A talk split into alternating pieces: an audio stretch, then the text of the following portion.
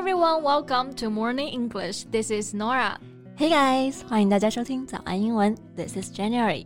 Hey Jen, let me ask you a question. So, if you could choose to live in a movie, which movie would it be? 就是如果你可以选择在一部电影里面生活的话啊，你会选择哪一部电影呢？Well, I don't even need to think about it. Harry Potter, of course. I've been waiting for my Hogwarts acceptance letter for years. In fact, I'm still waiting for it. 我已经等待我的霍格沃茨录取通知书很多很多年了。Yeah, of course, it's Harry Potter. I'm not surprised. So, what about you, Norah? Which movie would you choose? Well, let me think. Probably The Princess Diaries. The Princess Diaries. I think I've heard of it before. 对，就是《公主日记》，安妮海瑟薇演的那一部。A teenage girl discovers that she's the heir to the throne of a kingdom. Are you also hoping that one day you wake up and discover that you are a princess too？就是希望有一天早上醒来，发现自己的身世居然是位迷失的公主。 对，I mean who doesn't want to be a princess? That's true. 嗯，毕竟公主梦还是要有的嘛。but you know, although The Princess Diary is a movie, we've got a real Princess Diary situation in real life. 那虽然《公主日记》是部电影，但是在现实生活中呢，就发生这样的情况哦。Really? How about we talk about this in today's podcast? Sure，那在今天的节目当中呢，我们就来聊一聊这个现实版的《公主日记》。在节目的开始，给大家送一个福利，今天给大家限量送出十个我们早安英文王牌会员课程的七天免费体验权限，两千多节早安英文会员课程以及每天一场的中外教直播课，通通可以无限畅听。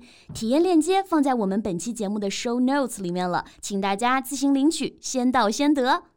那我们今天要聊的这个主人公呢，就是一个叫做 Victoria 的意大利姑娘。Yeah, she's known for being an Instagram influencer.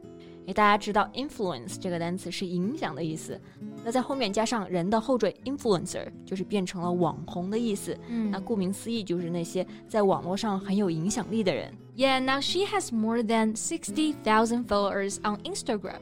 在 ins 上呢是有超过六万名的粉丝，算是一个不大不小的网红了。对，不过呢，你去看他最近 Instagram 上面 PO 的照片下面的评论，你就会发现很多粉丝在下面评论和留言了，Happy birthday, princess! Yeah, her fans and followers are not kidding here. She's known for being an Instagram influencer, but her position in the House of Savoy is less widely known. She's Princess Victoria of Savoy. 是的，因为她真正的身份不仅仅是一个叫做维多利亚的网红，而是意大利萨维伊王朝最后一位国王的后裔。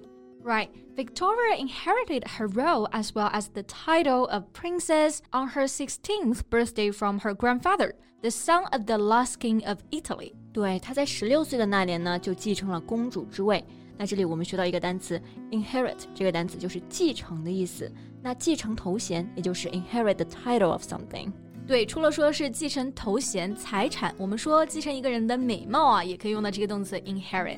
Yeah, for example, Norah inherited all her mother's beauty. 那 Norah 就继承了她妈妈全部的美貌。Wow, thanks so much. My mom would agree for sure.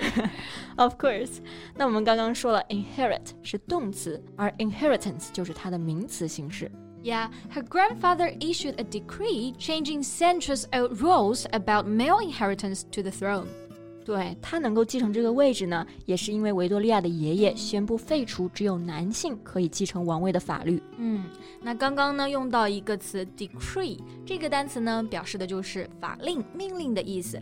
那颁布法令呢，这个动词用到的就是 issue，非常的正式。Yeah, issue a decree。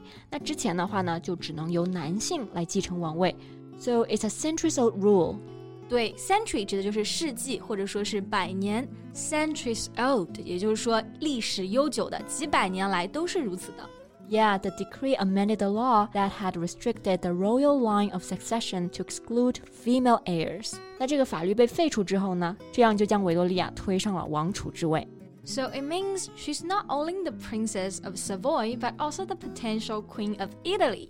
对，不仅如此，她还是一千年来首位女王储。She's the House of Savoy's first female heir in a thousand years。嗯，这个比我们中国这个一千年的美女 听上去要厉害多了啊。对，那这个 heir 这个单词的意思呢，就是继承人。Female heir 就是指的女继承人。